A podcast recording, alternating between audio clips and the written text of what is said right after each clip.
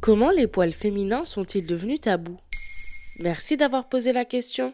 Contrairement aux idées reçues, les humains, hommes comme femmes, ont environ 4 millions de poils. Ils servent à réguler la température du corps en tenant chaud ou en retenant la sueur pour le refroidir. Ils protègent les zones délicates comme les yeux ou les parties intimes et évitent la prolifération de microbes. Pourtant, on s'acharne à les retirer. On y consacre du temps et de l'argent, surtout les femmes.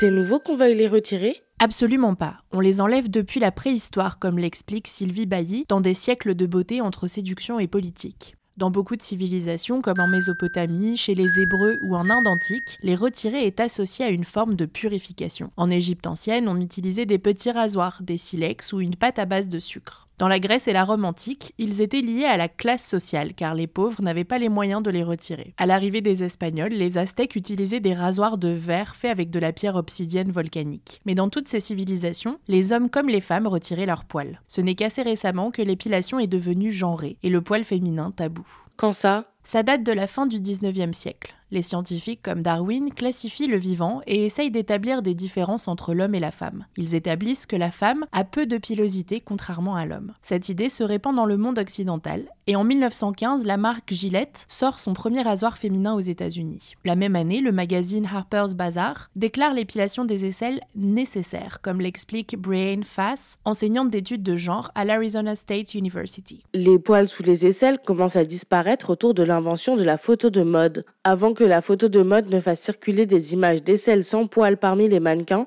il n'y avait pas beaucoup de pression sur les femmes ordinaires, surtout dans les pays occidentaux, de s'épiler les aisselles. Pendant la Seconde Guerre mondiale, les États-Unis connaissent une pénurie de bas et de collants. Les femmes commencent donc à retirer leurs poils des jambes. Puis à la fin de la guerre, quand le bikini fait son apparition, c'est autour de la zone du maillot. Très vite, chaque partie visible du corps féminin doit être épilée. Cette nouvelle mode part donc des États-Unis et se répand dans le monde occidental et occidentalisé. En Corée, par exemple, encore à ce jour, des femmes ont recours à des implantations de poils pubiens qui représentent la bonne santé et la fertilité. Et depuis quand les femmes recommencent à laisser leurs poils pousser? Ce n'est pas nouveau non plus. Dès les années 70, avec la seconde vague du féminisme, des femmes revendiquent leur droit à choisir ce qu'elles font de leur corps. Mais à la même époque, les féministes plus traditionnelles déclarent qu'elles enlèvent leurs poils parce qu'elles en ont envie. Ce sur quoi beaucoup de marques surfent depuis en associant l'épilation avec l'empowerment féminin et le poil féminin tarde à faire son retour. Les années 80 et 90, surtout après les années sida, sont des décennies très hygiénistes. On traque la saleté, la maladie et donc les poils qui y sont associés à tort. L'épilation brésilienne, c'est-à-dire intégrale du maillot, est prônée par Sex and the City, Victoria Beckham ou Eva Longoria.